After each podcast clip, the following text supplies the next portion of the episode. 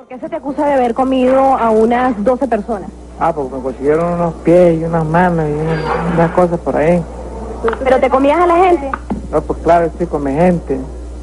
¿Y por qué lo haces? Ah, para guisar, para comer, para fritar, para todo. ¿Más o menos a cuántas personas? Diez, diez, unos diez por ahí. Por ahí. Nos interesa ahora, ahorita no, no, no, o sea que estoy comenzando eso por ahí. Pero se te acusa que desde el año 95 vienes realizando eso. No, dos años, dos años tengo que estar comiendo gente.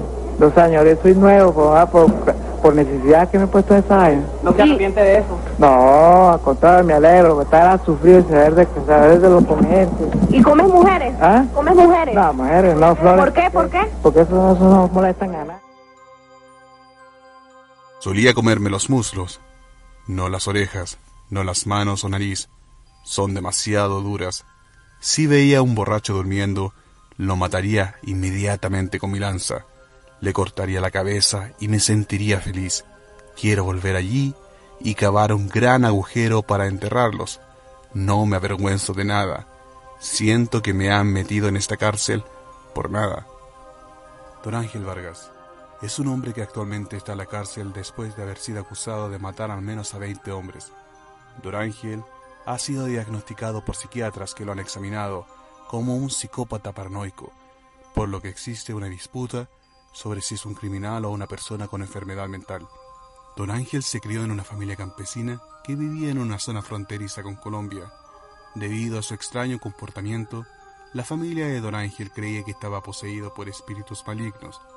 La mayoría de su familia eran miembros de un grupo guerrillero conocido como Fuerzas de Liberación de Venezuela, que controla el área de la jungla donde viven, y no está claro si Don Ángel también fue miembro de este grupo en su juventud.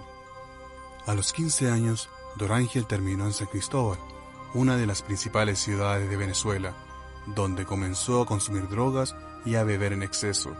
Comenzó a vivir debajo de un puente de la autopista llamada Autopista Libertador, un lugar extremadamente oscuro por la noche y frecuentemente utilizado como refugio por borrachos, drogadictos y mendigos. Durante la década de los 90, varias personas que vivían cerca del puente se quejaron a la policía de que más de algunos de sus familiares habían desaparecido, luego de lo cual comenzó una gran investigación. Como había un bar cerca del puente, muchos borrachos deambulaban hasta altas horas de la noche, o se dormían en ese lugar. Ahí era cuando Don Ángel atacaba y mataba a las personas con una lanza de bambú.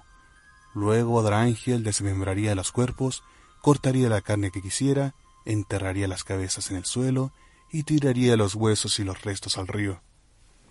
En 1995, la policía comenzó a registrar el área debajo del puente, después de que un hermano de una de las personas desaparecidas dijo que había visto por última vez bebiendo y hablando con Don Ángel.